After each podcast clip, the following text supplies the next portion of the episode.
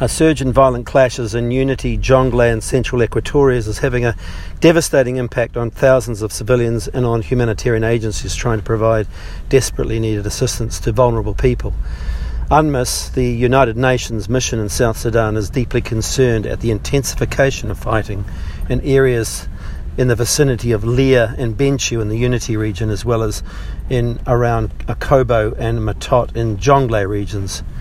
Innocent civilians are being caught in crossfire, including many women, children, and elderly people.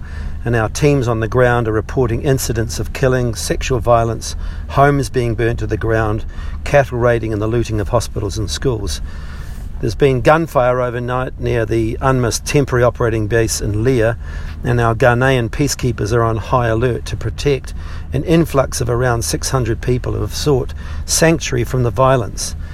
This brings the number of people uh, at the Leer base to more than 1,100.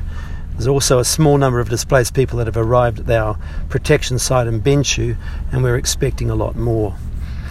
More than 30 humanitarian workers have been relocated over the past two weeks because it's simply too dangerous for them to operate in the midst of escalating conflict.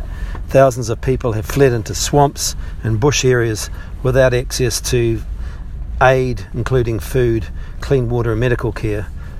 And the surge in violence is causing immense suffering and harm to civilians and ability to provide humanitarian support.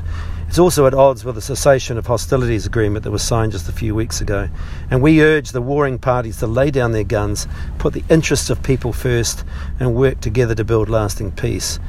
The success of the upcoming round of peace talks at the high level revitalisation forum is dependent on all parties committing to stop the fighting and to come together in good faith.